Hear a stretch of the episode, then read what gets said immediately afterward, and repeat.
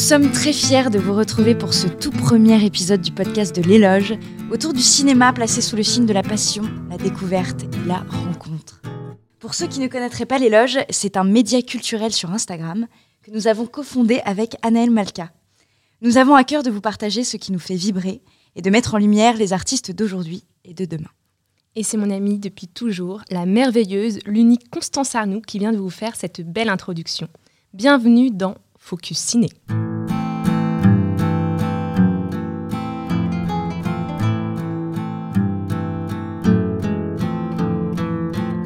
Dans chaque épisode, nous décryptons avec vous le parcours et les ambitions d'un réalisateur ou d'une réalisatrice de génie. Nous sommes accompagnés d'Étienne, notre élixir de savoir, et de notre star du jour, invité féru de cinéma, passionnant et passionné. Ce podcast est réalisé grâce au soutien de Mubi, la merveilleuse plateforme qui vous offre une sélection quotidienne et sur mesure de grands films. Et pour continuer sur notre belle lancée, nous décryptons le travail du Golden Boy absolu, le petit génie de notre génération. Mesdames et messieurs, un tonnerre d'applaudissements pour Xavier Dolan. Wouh Bravo Bravo. Voilà, alors pour les auditeurs qui seraient dubitatifs, non, euh, je suis désolée, Xavier n'est pas avec nous. Mais on revient avec beaucoup de plaisir sur son parcours et ses films les plus marquants. Alors, on vous avait demandé un petit peu en amont sur Instagram ce que Xavier Dolan représente pour vous. On a vu que c'était des films cultes, une vision subtile des relations humaines, notamment pour les relations mère-fils, une esthétique de folie, des musiques qui vous hantent et des danses endiablées au rythme de Céline. Et au-delà de ces films, vous nous avez parlé de lui, de son parcours prodige et de son étiquette de petit génie du cinéma, lui qu'on appelle parfois le petit prince. Et pour en parler, nous recevons aujourd'hui un autre génie. Alors, c'est un de mes coups de cœur de l'année, une rencontre au détour d'un grand sourire, d'une passion commune du cinéma et d'un morito aussi, j'avoue. C'est vrai. C'est vrai. Il fait partie de ces espoirs du cinéma français, talentueux, travailleur, déterminé, et sa carrière d'acteur s'envole à vitesse grand V. Normal un peu quand on irradie autant de bienveillance et de talent. Et oui, être un soleil si lumineux qu'on en éclaire tout ce qui nous entoure, c'est de famille apparemment. Je parle bien évidemment de notre star du jour, Victor Belmondo. Bonjour Victor. Bonjour, c'est euh, gentil. Oh, c'est gentil. Écoute, c'est- vrai, donc euh, c'est- encore mieux. Ça me touche. Et je suis ravie, bah déjà on est trop content de t'avoir avec nous. C'est trop trop bien. Et petite question pour commencer ce podcast avec toi. Si je te dis Xavier Dolan, toi, qu'est-ce que, qu'est-ce que ça t'inspire? Xavier Dolan, euh, je pense que tu l'as très bien décrit en disant que un, c'est un génie. C'est assez fou euh, quand tu regardes la filmographie qu'il a aujourd'hui à son âge. C'est euh, assez bluffant. C'est incroyable. Ouais. Et euh, je trouve qu'il parle bien de la liberté, ou en tout cas de comment se libérer. Et je sais que c'est pour ça qu'il me touche, notamment sur les relations familiales. Euh, voilà, je, je pense à ça, je pense à la liberté euh, quand je pense C'est à vrai, c'est vrai qu'on n'a pas du tout évoqué clair. ce sujet. C'est ouais, c'est de la libération Mais totale. C'est vrai, il y a un truc un peu fou, un peu. euh, Enfin, que ce soit euh, les personnages qui, qui s'assument euh, euh, tels qu'ils sont dans Laurence Anyways, ou alors euh, euh, même dans Mommy, je pense à la scène du skate. Bon, je, je cale tous les trucs les plus clichés, mais enfin, ouais, je pense que c'est des passages qui nous touchent par ce. Ouais, cet envol un peu. Ouais, c'est ça, il y a quelque chose de frais. ouais, enfin, j'ai l'impression que ce qui, ce qui est commun à tous ces films, c'est ça, quoi. C'est l'acceptation d'une manière ou d'une autre, ou dans, de, que ce soit euh, que ce soit familial, que ce soit euh, voilà. le- le- je crois qu'il parle beaucoup, euh, très bien je, vois que Étienne fait des petits clins d'œil comme ça parce qu'il il va en parler tout à l'heure. Donc euh, c'est vraiment c'est parfait. Merci pour ce teasing, Victor. C'était extraordinaire. Bah justement, Étienne, puisque tu es là et que tu te manifestes, raconte-nous un petit peu.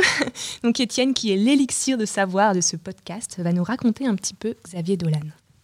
Euh, écoute, merci beaucoup. Euh, ça me fait toujours plaisir de partager euh, mes passions euh, avec vous.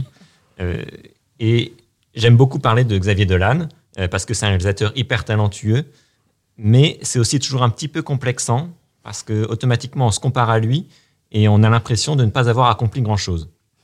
Aujourd'hui, Xavier Dolan a 32 ans et il a déjà réalisé 8 longs métrages, dont le premier a seulement 20 ans. À 25 ans, il gagne le prix du jury à Cannes pour Mommy et deux ans plus tard, le grand prix pour Juste la fin du monde. En plus de réaliser, il est aussi acteur, mais ça ne s'arrête pas là. Il est doubleur, monteur, producteur. C'est parfois même lui qui gère les costumes. Et il écrit, pour vous dire à quel point euh, il va loin, il écrit lui-même les sous-titres français de ses films. Parce que Xavier Dolan est québécois. et tourne la plupart du temps dans une langue si fleurie et intense qu'il déroute totalement le spectateur français non initié. Et là, je pense à Anaël en face de moi qui a essayé de regarder Mommy sans sous-titres, qui n'a pas compris grand-chose. Enfin, ah, au premier visionnage. hein. Mais je suis mauvaise langue, et pour revenir au cinéma de Dolan, on peut dire que c'est un cinéma de l'émotion, peut-être même à l'excès. Cette émotion passe par les thèmes récurrents qu'il aborde, qui tournent autour de l'amour contrarié et des relations familiales conflictuelles, comme en parlait Victor. En même temps, il avait commencé sa carrière avec un film semi-autobiographique intitulé J'ai tué ma mère. Donc pour le côté drama, on était prévenu. Mais l'émotion passe aussi par son goût pour l'hyperbole. Il multiplie les ralentis, les costumes bariolés, les citations musicales. Chez lui, tout est là pour décupler les sensations du spectateur. Vous l'aurez compris, c'est un homme orchestre, tout aussi génial que tourmenté. À voir sa biographie, on est en droit de s'inquiéter. Euh, il fait tellement de choses que la première chose que moi je me demande, c'est quand Xavier Dolan trouve-t-il le temps de dormir? Bonne chance. Et ben justement, Victor, toi aussi, est-ce que tu dors avec ce que, tout ce que tu Tout ce fais que tu fais, est-ce que Toi tu- qui as commencé ta carrière euh, assez tôt, raconte-nous un peu. Très tôt, euh, en tout cas, j'ai commencé avec un, ouais, un court métrage quand j'avais euh, j'avais 10 ou 11 ans. Quand même. Donc euh, ouais, j'étais très très jeune. Après, euh, après j'ai euh, après j'ai fait une longue pause pour euh, cause de euh, lycée. Et, cause d'études. Mais collège t'as et mais t'as fait, t'as fait tes études dans le cinéma quand même euh, après ensuite, le bac. ah ouais, et, en- et ensuite j'ai fait des études dans le cinéma où j'ai appris tous les métiers euh, du cinéma. Euh, dans le but de devenir acteur, je voulais être acteur, mais je voulais aussi savoir euh, où j'allais mettre les pieds. Je voulais aussi euh, euh, avoir un bagage complet. Et, euh, et puis, et puis, euh, et puis voilà, euh, ça m'a permis aussi de voir beaucoup de films. Mm. Euh, donc j'ai fait cette école où j'ai appris tous les métiers, en particulier celui de scénariste, euh, parce que je me suis spécialisé en scénario.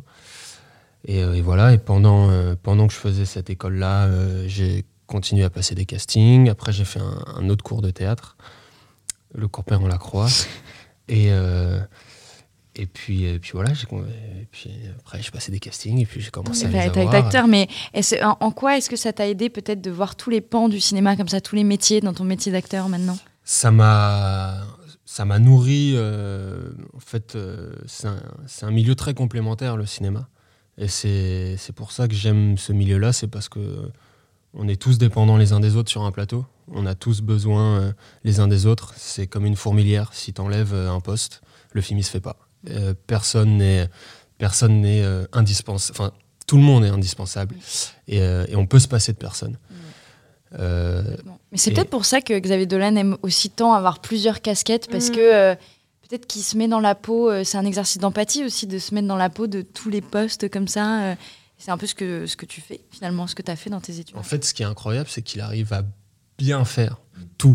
ouais, c'est vrai, c'est très très énervant. C'est que, en fait, rien que d'être acteur, pour moi, demande une telle concentration, une telle énergie, et demande d'être tellement focalisé sur ça.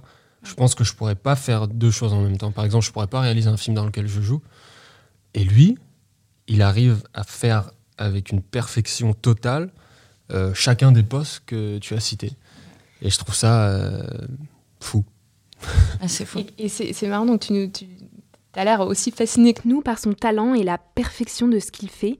Et est-ce que peut-être il y a un moment en particulier qui t'a marqué, une scène, un film, un moment d'émotion comme ça? La plus grosse émotion, c'était, euh, je crois que le, seul film, le seul de ces, non, ah non, j'en ai vu deux au cinéma, mais juste la fin du monde, euh, je l'avais vu euh, assis à côté de ma mère, et euh, ça m'avait bouleversé. C'était une grosse émotion de cinéma. Je me souviens que la scène de fin où ça pète, où tout pète et où ils se disent tout, il y a une force organique dans cette scène. Euh, c'est rare, je crois que c'est rare que qu'une scène soit aussi palpable et que des émotions soient aussi palpables. Et j'étais en train de chialer et je voulais pas que ma mère me voie. Et euh, je me rappelle avoir pris une, immense claque euh, avec ce film et, et- et cette scène-là. Il y avait une charge émotionnelle incroyable. C'est dingue que tu racontes ça parce que quand on préparait un peu le podcast avec Constance et Anaël, pour commencer sur Dolan, j'ai voulu leur montrer un truc et c'était euh, la scène. séquence euh, finale de Juste la fin du monde. Quoi. Euh, comme, comme tu le dis, cette, cette charge, cette violence et tout le film qui vraiment monte juste Ouais, pour cette espèce de condensé de, bah ouais, de, de- de- de violence, d'énergie, euh, avec Vincent Cassel qui est Je- je- terrifiant. Cassel, c'est un immense acteur, mais là, dans cette scène-là, il donne un, il donne, tu vois qu'il donne une partie de lui, et c'est, Ouais. C'est, Et en même temps, c'est tellement subtil parce que, tu vois, c'est marrant. Étienne nous parlait de la scène avant de la voir. Et moi, j'imaginais un Vincent Cassel hyper, hyper violent, genre qui crie, qui. Et en fait, il est beaucoup plus en subtilité que Bah ça, ouais. tu vois. Il Et- pas mal quand même. Il crie pas mal, mais Il y a un truc vraiment, de colère quand tu m'as- froide. quand- Il y a un truc de colère froide, ex- ex- exactement. Euh, quand tu m'en parlais avant de voir la scène, je me disais, ok, il va péter un câble, il va, il va donner des coups. Bon, il y a un moment, il est pas loin quand même. Mais euh, c'est tellement, tellement fin comme jeu, c'est incroyable. Ouais, ouais, il est, il est dans une vérité euh, totale en fait. Il est dans une vérité totale et c'est ça qui nous, qui nous, Qui bouleverse. Ouais, il y a quelque chose de très cru, en fait, de très cash. Euh, voilà, sans filtre, comme tu nous disais que, que Mm. Vincent Cassel donne quelque chose de lui-même. On se dit, euh, bon, il joue, mais il- Ouais, ouais. Et, et en fait, il y a- moi, je suis toujours méfiant avec les grosses émotions au cinéma parce que quand elles sont amenées par du factice, je suis moins client. Et, euh, et là, en fait, dans cette scène-là, elle est amenée que par du vrai et que par de la vérité. Et c'est ça qui est. Toute la tension qui s'est créée avant aussi Ouais. dans le film. Euh, C'est ouais. là que tu vois à quel point c'est un cinéaste euh, qui sait ce qu'il fait, qui sait là où il va et euh, qui sait euh, construire un film. Euh, C'est-à-dire que tout son film et toute sa structure nous amène en pyramide vers ce point culminant-là Ouais, et ça marche. Ouais, complètement. marche. J'ai une dernière question pour, euh, pour toi, la Victor. C'est, tu nous parlais tout à l'heure, euh, tu nous disais, ouais, je me verrais pas être derrière la caméra et devant en même temps. Est-ce que tu aurais envie de passer derrière la caméra, de réaliser? Ouais, ouais, carrément. Ouais. Je- J'ai écrit un long métrage. euh, Oh, waouh. Oh. Ok. waouh. J'ai Ouh. écrit, Est-ce que c'est une info exclusive? On est très friands de ça ici. ouais. j'ai écrit un long métrage avec Julie Gavras euh, il y a quelques années. Euh, voilà, le, le projet devait se faire. Enfin, voilà, là, maintenant, le projet euh, sommeil. Mais, euh, mais je, je- je- j'espère bien le réveiller un jour. ouais. J'espère bien le réveiller. Trop bien. Donc, c'était pas une question anodine finalement. hein, Et puis, c'est- ça, puis ça fait sens, comme tu nous disais que tu avais commencé par étudier vraiment l'écriture de scénario. Ouais, ouais, ouais. Ça t'a rattrapé un peu Après, je finalement. sais pas si je réaliserai plusieurs films. Je, si, si je peux, je réaliserai un film. Ça, c'est sûr. On verra euh, ce que ça provoque derrière. Mm. Après, ce qui m'anime vraiment, et mon, mon feu intérieur, c'est jouer, c'est le métier d'acteur, et c'est être sur les plateaux en tant qu'acteur. Euh, je, sais que rien ne me ne m'excite plus que ça. Mm. Ça, c'est clair. Mais, euh, mais réaliser, euh, j'ai envie, une fois, au moins, essayer. quoi. Et est-ce que tu peux nous raconter comment ça t'est venu justement cette, cette flamme, ce feu intérieur de, de- de jouer C'est. que c'est un film? Est-ce que c'est une rencontre? Enfin, Qu'est-ce qui a été le déclic peut-être? Je sais pas, c'est là depuis l'enfance. Ouais. Euh, à chaque fois que je passais sur une scène en étant enfant, parce que ça peut nous arriver à l'école, etc., ben, je me sentais. euh, c'était fou comment je me sentais bien, en fait. Il y avait un Mhm. truc euh, où. Une évidence. Une évidence, et, et en fait, c'est presque devenu un besoin. Et ensuite, il y a eu ce court-métrage à 10 ans. euh, où là, euh, bah, il n'y avait plus aucun doute. quoi. C'était vraiment. euh, je m'étais jamais senti aussi. J'avais j'avais 10 ans, hein, j'étais très jeune, mais je m'étais jamais senti euh, aussi bien et, aussi, et autant à ma place qu'à ce moment-là. Et donc après, euh, tout. euh, Enfin, voilà, j'ai j'ai besoin, j'ai besoin d'être des plateaux, en fait. J'ai besoin d'être sur les plateaux. C'est un truc. euh, c'est c'est organique, encore une fois. Quoi. Toujours impressionnant les gens qui ont leur euh, vocation entre guillemets euh, jeune. aussi jeune, ouais. J'ai l'impression que je passe mon temps à me, ch- je me cherche encore, tu vois. C'est toujours impressionnant. Ouais, c'est clair. Complètement. Ouais, Mais je pense que Dolan fait partie des gens qui ont compris très très vite euh, qu'ils allaient Ouais, ouais, faire ça, je pense. que, ouais. C'est exactement la transition que j'allais faire. Ah, mais c'est Un formidable. peu comme Xavier Dolan, qui lui aussi euh, s'est trouvé euh, très tôt, qui est vraiment un réalisateur euh, à part. Enfin, lui-même réalise des films hyper originaux qui cassent les codes. Et il aime présenter ses personnages qui sont aussi à part. Euh, comme s'il y avait une question qui le hantait à travers ses films, de tous ces personnages en marge. Étienne, peux-tu nous en dire plus? Quelle est cette question qui hante Xavier Dolan? Euh, Alors, peut-être que chacun aura euh, une réponse différente. Tout à l'heure, Victor parlait justement de la libération. Moi, j'aimerais aborder cette question sous l'angle de la marge, justement. Et pour moi, la grande question à laquelle Dolan semble vouloir répondre, film après film, c'est comment trouver sa place dans un milieu qui nous rejette. Il aborde ce problème souvent à travers la question de l'homosexualité, dans Ma vie avec John F. Donovan, Mathias et Maxime ou encore dans Tom à la ferme. Mais en réalité, si on y pense, tous ces personnages sont des marginaux, d'une manière ou d'une autre. Tous sont confrontés au regard des autres qui les jugent et les désapprouvent. Cette marginalité est d'ailleurs intensifiée par la mise en scène de Dolan, qui utilise souvent des flous ou des décadrages, c'est-à-dire des plans dans lesquels le sujet filmé n'est pas au centre de l'image. Cela lui permet de montrer comment ces personnages ont du mal à trouver leur place. Mais il ne se contente pas de souligner la marginalité de ces héros. Non, il la magnifie. Il en fait leur force, leur charisme. Le meilleur exemple est sans doute le duo central de Laurence Anyways. Laurence et Fred débordent de style, ne serait-ce que d'un point de vue vestimentaire. Constant, je dis pas ça pour te mettre la pression, mais la concurrence est rude. Bon, mais plus sérieusement, il faut retenir que les personnages de Dolan sont en fait systématiquement grandis par ce qui les sépare du reste de la société. En gros, c'est parce qu'ils sont à part qu'ils sont stylés. Cependant, Dolan ne tourne pas des films militants. Au contraire, il est intéressé par les drames personnels, individuels.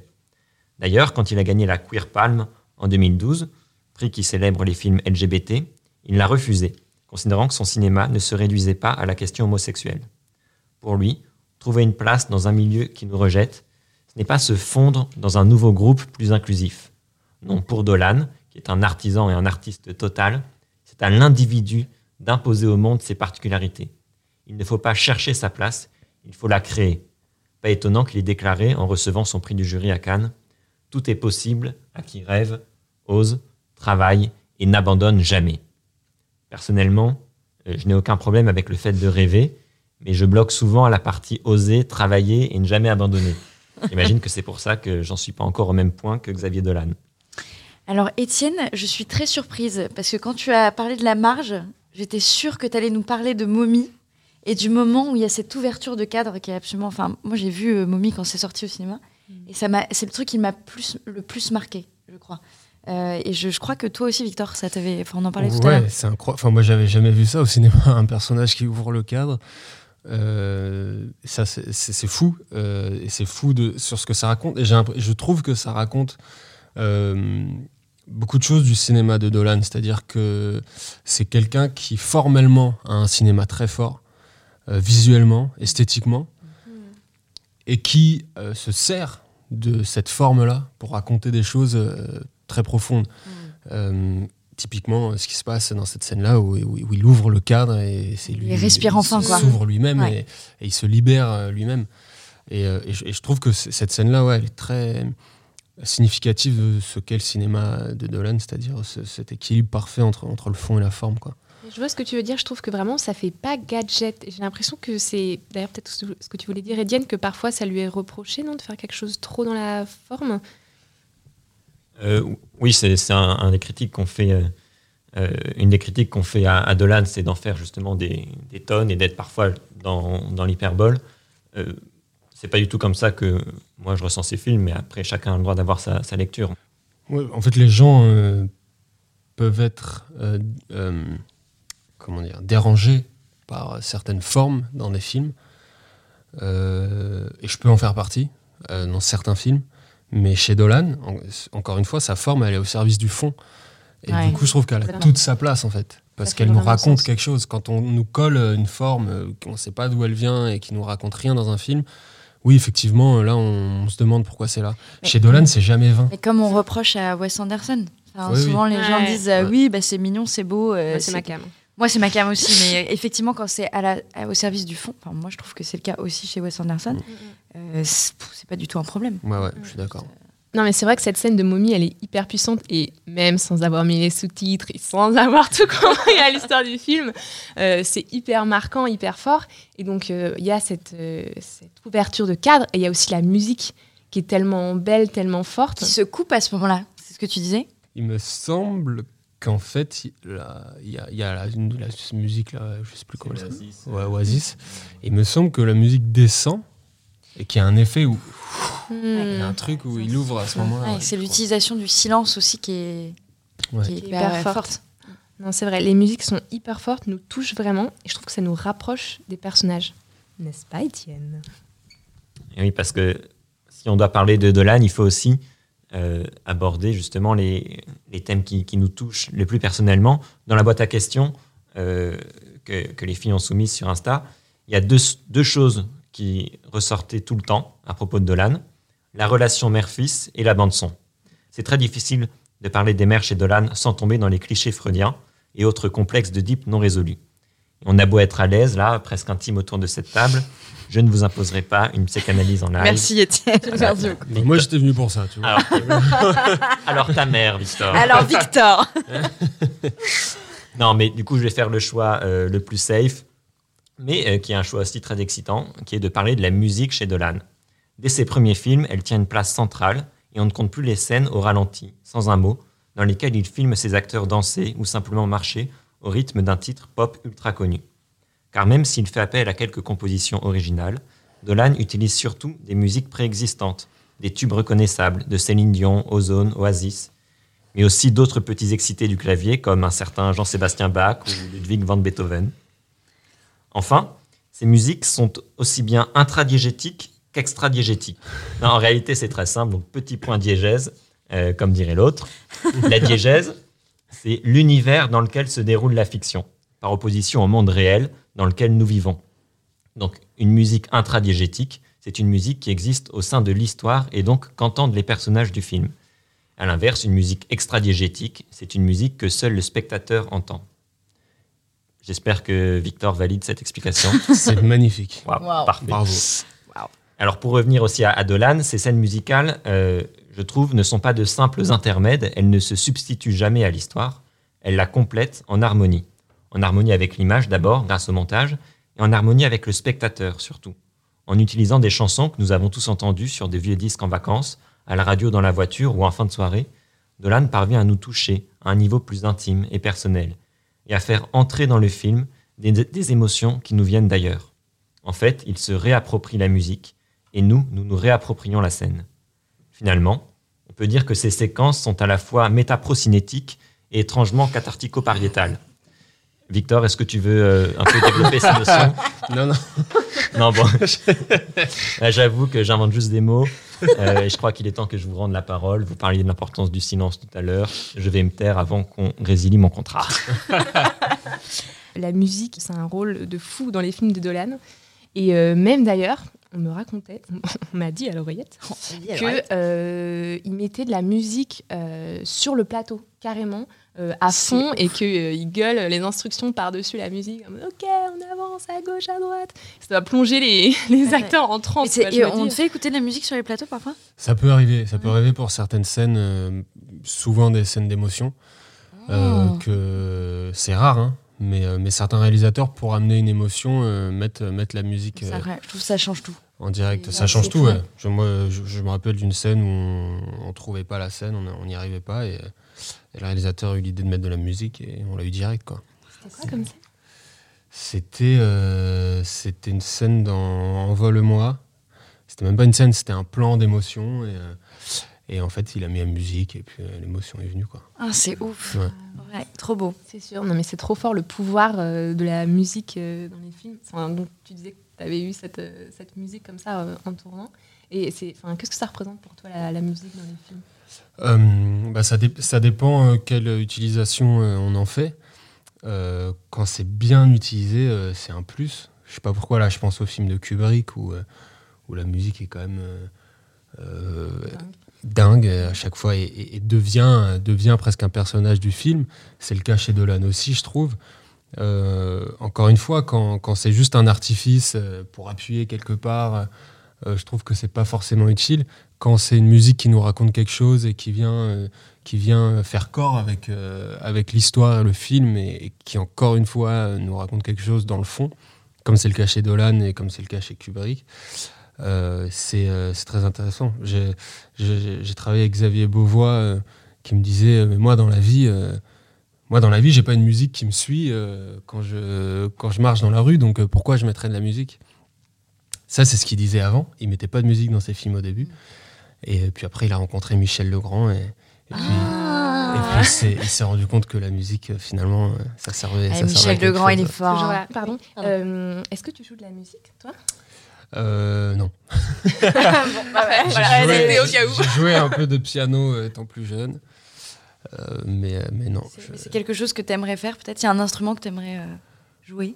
Ouais, la guitare. Hein. Ah ouais, ah ouais, beau gosse, c'est La pour classe. pécho de la meuf, Je vais ça. t'acheter une guitare à un moment. et J'ai appris quelques accords et tout, mais Ah, waouh. ça n'a pas.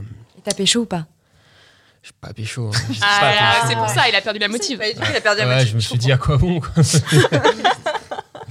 Merci beaucoup à Cowboy pour la production de ce podcast. Merci à l'Hôtel Play de nous avoir gentiment accueillis dans son studio d'enregistrement. Et bien évidemment, un grand merci à Mubi pour son soutien. Si vous ne connaissez pas encore Mubi, on vous invite à découvrir cette plateforme de streaming qui regroupe les grands films du cinéma avec une sélection aux petits oignons. Et si ce podcast vous a donné envie de vous plonger dans l'univers de Xavier Dolan, sachez que tous les films dont nous avons parlé durant cet épisode sont disponibles sur Mubi.